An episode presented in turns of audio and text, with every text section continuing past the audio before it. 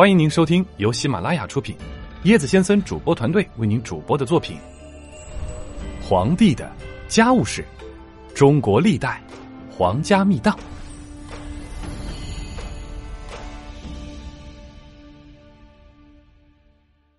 第四节：起于两个女人的皇太叔之乱。萧菩萨哥和萧耨金分别是辽圣宗耶律隆绪的皇后和妃子。辽圣宗耶律隆绪先后有两位皇后。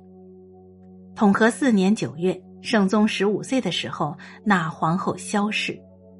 统和十一年，承天太后萧燕燕的侄女、大丞相韩德让的外甥女，年仅十二岁的萧菩萨哥被选入宫。圣宗耶律隆绪时年二十二岁。统和十九年三月，圣宗耶律隆绪三十岁的时候，萧皇后被降为贵妃。同年五月，册封十九岁的贵妃萧菩萨哥为齐天皇后。皇后萧菩萨哥有两个非同寻常的后台，当政的承天皇太后萧燕燕是她的亲姑母。权倾朝野的大丞相韩德让是他的亲舅舅。萧菩萨哥在当皇后之前，利用姑母萧燕燕和舅父韩德让的权势，做了很多陷害萧皇后的事情。他让姑母萧燕燕以莫须有的罪名，逼着萧皇后把皇后让给他，并且征得和圣宗共同管理朝政的权利。册其为齐天皇后，目的就在于宣示她的地位和皇帝相同比齐。菩萨哥的齐天尊号超越了所有的辽国皇后，显示了他恃宠骄横、权力欲极强的性格。在萧燕燕和韩德让先后去世之后，萧菩萨哥立即把朝纲管理权抢到了手里，在长达二十年的时间里。他不通过圣宗就能够任命或者撤换各级官员，下达处理朝政的各项敕命。在他把持朝政期间，仍然不放过被废的萧皇后，竟然于开泰的六年六月下令将其赐死。美中不足的是，萧菩萨哥生下的两个儿子很早就夭折了，而元妃萧耨金则为圣宗生下一子，名为耶律宗真。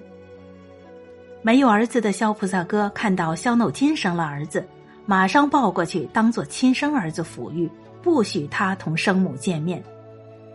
被夺去儿子的萧耨金妒恨交加，但是碍于圣宗对皇后的万般宠爱，自己又处于妃妾的地位，只能将失子之恨藏于心底，伺机报复。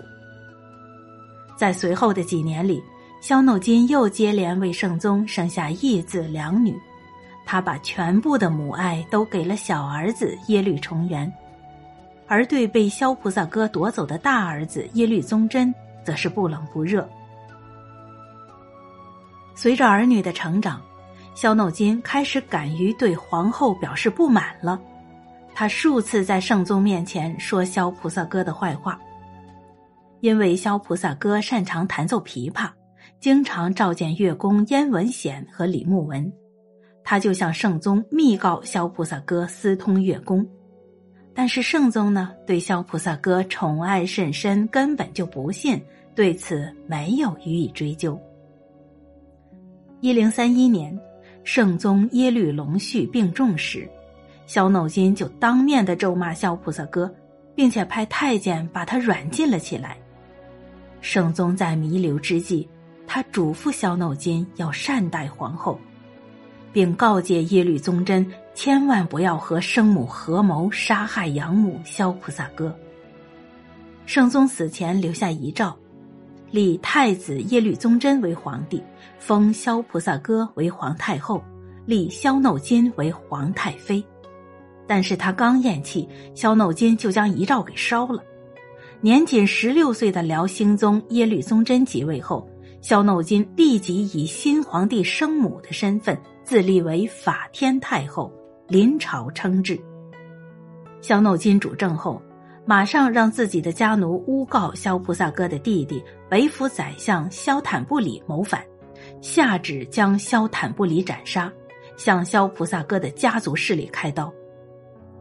这个时候，萧菩萨哥的两大靠山萧燕燕和韩德让早已去世，现在又失去了皇帝丈夫，在朝外也没有可依靠的力量，只能任萧耨金宰割。正在萧耨金想着如何处理萧菩萨哥时，兴宗耶律宗真出来讲情了。兴宗的求情，使得萧耨金对这个毫无感情的儿子彻底的不信任了。他见耶律宗真不听自己的话，就自行将萧菩萨哥迁到上京囚禁。齐天太后萧菩萨哥后来自杀而亡。因为萧菩萨哥的关系。萧耨金与兴宗耶律宗真相处的不融洽，并且冲突不断。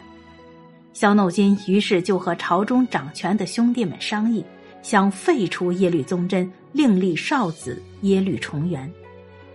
此时耶律重元还是个孩子呢，听说消息后，竟然偷偷的跑来向哥哥告了密。